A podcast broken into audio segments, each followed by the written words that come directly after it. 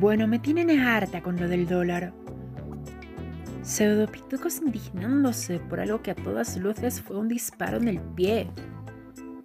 Siguiéndole la corriente de los capitales fascistas, quejándose de cómo le subieron el precio a su aceite marca Primor.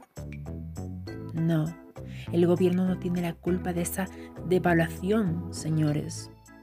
La culpa la tienen las inversiones corruptas que sostienen o sostenían la economía clasista de esta pseudo república.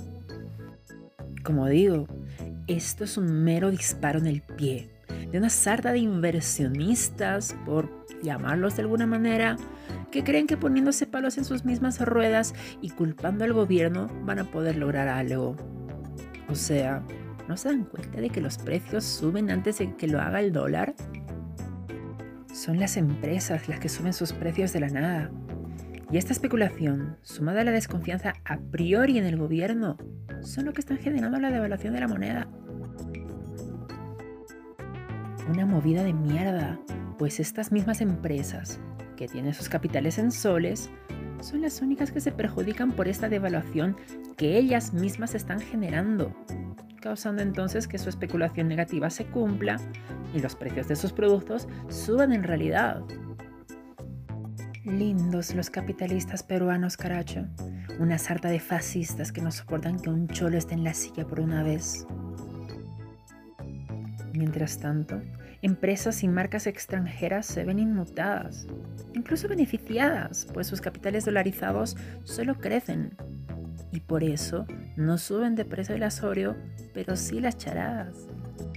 Claro que esto también se va a acabar, ya que también prevalece la idea de que extranjero es igual a mejor y mejor igual a más caro. Ahí son los distribuidores los que se avivan a subir el precio. Y así, los capitales peruanos se golpean a sí mismos, sangran, lloran y luego culpan al gobierno. Y ustedes, pseudo pitucos que solo compran el Real Plaza y ni siquiera saben dónde queda el mercado central. Háganme el favor de comprar local y a granel, ¿sí? Los productos producidos de manera local, apenas afectados por estas idioteces de los capitales grandes, no tienen por qué subir de precio. Y honestamente, son de mucha mejor calidad. O sea, ¿qué clase de idiota compra leche Gloria cuando tienes leche fresca de granja al lado? ¿Qué? ¿En Lima no hay leche fresca? Bueno, no me cuentes los problemas de la ciudad del virreinato, porfa. Son ellos los que eligen vivir en medio de un desierto.